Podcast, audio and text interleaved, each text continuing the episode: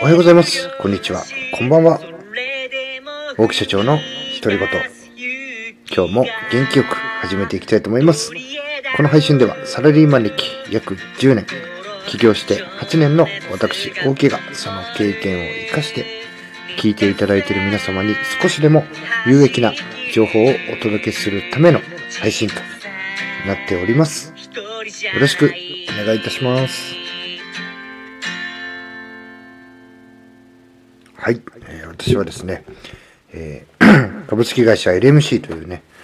中小企業を運営しております。え株主は私しかいおりません。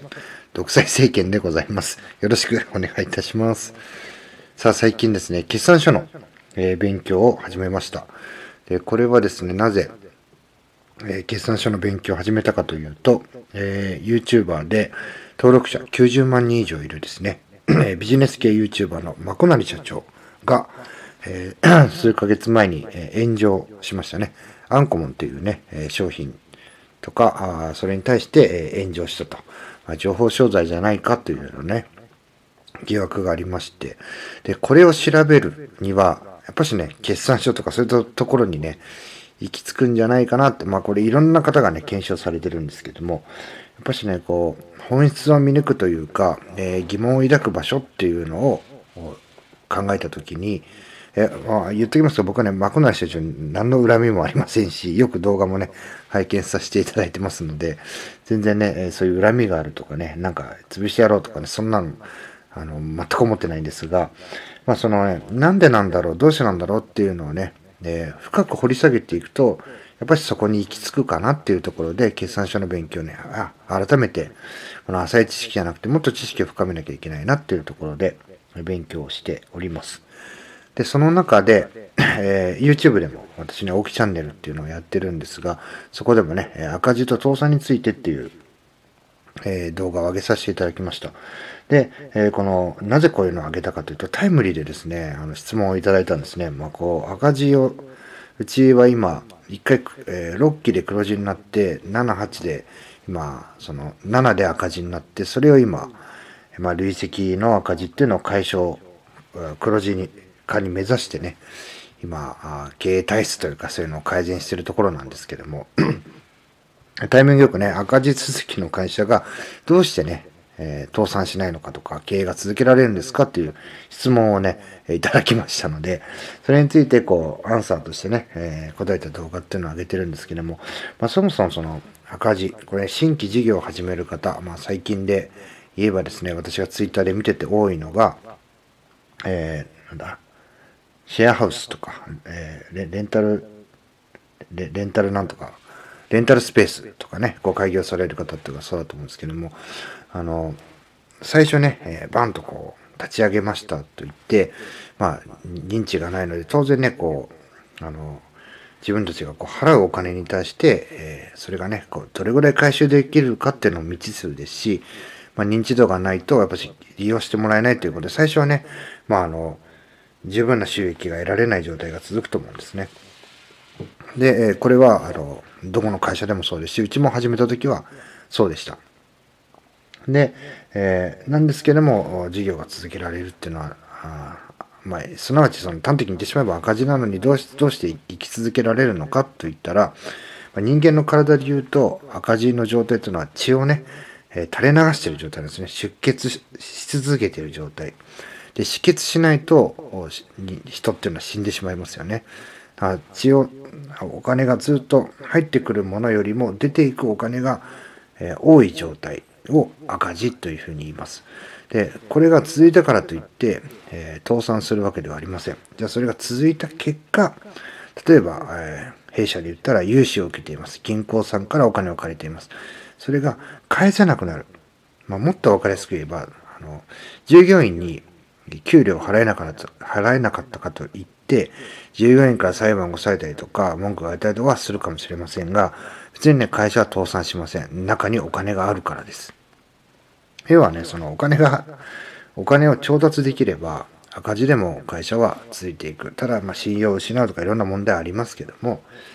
え銀行さんがこの会社を潰したくない、えこの会社に、えもっとね、良くなってもらいたいとか、え、大きく言えばそういうような材料があれば、で、資金調達ができれば、赤字でも会社はね、ずっと回していくことができるんですが、そのお金すらもなくなってしまって、もう返す、返済が滞る。例えば納税できないとか、そういうような状態になった時に、初めて、え、倒産というふうになります。まあ、ずっとね、出血、人間の体で言ったら、ずっとね、出血しているような状態。で、それをね、誰かに輸血してもらわなきゃ、血がどんどんなくなっていってしまうわけですよね。その輸血というのが、えー、銀行さんの融資であったりとか、ベンチャーキャピタルって言って、えー、ハイリターンでね、投資をして、えー、まあ、利益を得るっていうことを目的にした投資会社であるとか、あとは個人の投資家、エンジェル投資家とかね、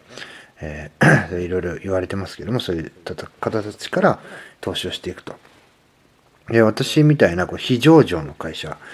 で非上場の会社だと、自分でね、その投資してくれる人を探さなきゃいけない。で、上場してる企業だと、証券取引所っていうのがありますから、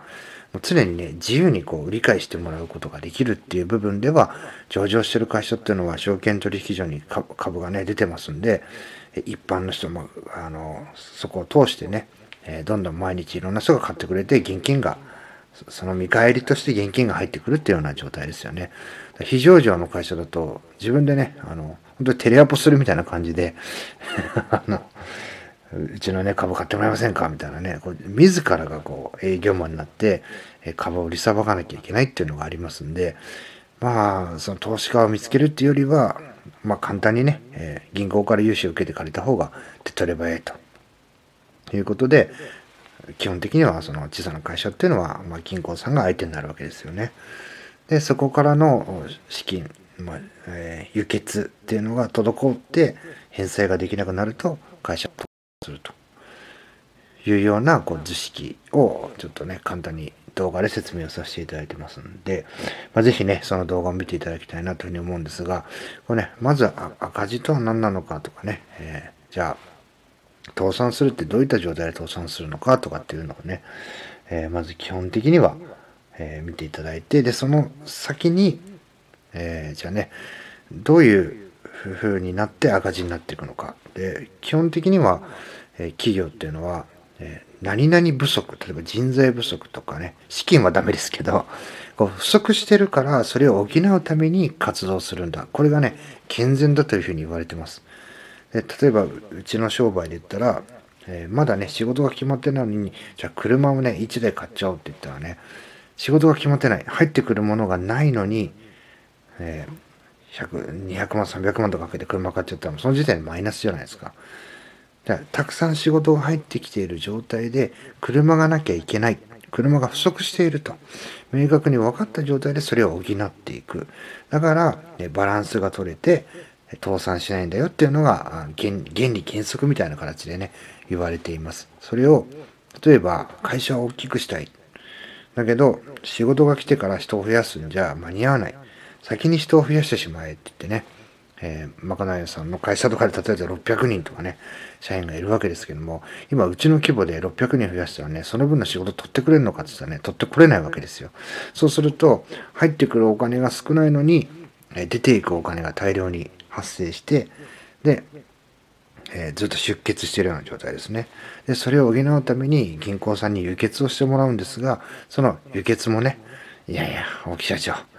仕事入ってこないのになんでこの社員増やしちゃったらもう未来ないじゃないですか。もうそんな会社には、あの、輸血できませんよって言われたらね、その時点で、あ、もう入って血を垂れ流ししなきゃいけないと。ということは、えお金に考えると、僕もね、借りたりしますから、その借りてるお金が返せなくなるということで、返済が滞って、あ、もうダメだ。で、返済が滞るとね、一括で返してくれとか言われるわけですよね。そうするとね、もういよいよこれはね、一括で返すなんかできないですね。会社を倒産して、え個人も、え破産をして、で、借金をチャラにするみたいなね、いうようなことが現象として起きる。今日はね、こんな話をして終わりにしたいと思います。すいません。今日はね、ただ自分が喋りたいことを喋ってるだけの回でございました。また次の配信でお会いしましょう。さよなら。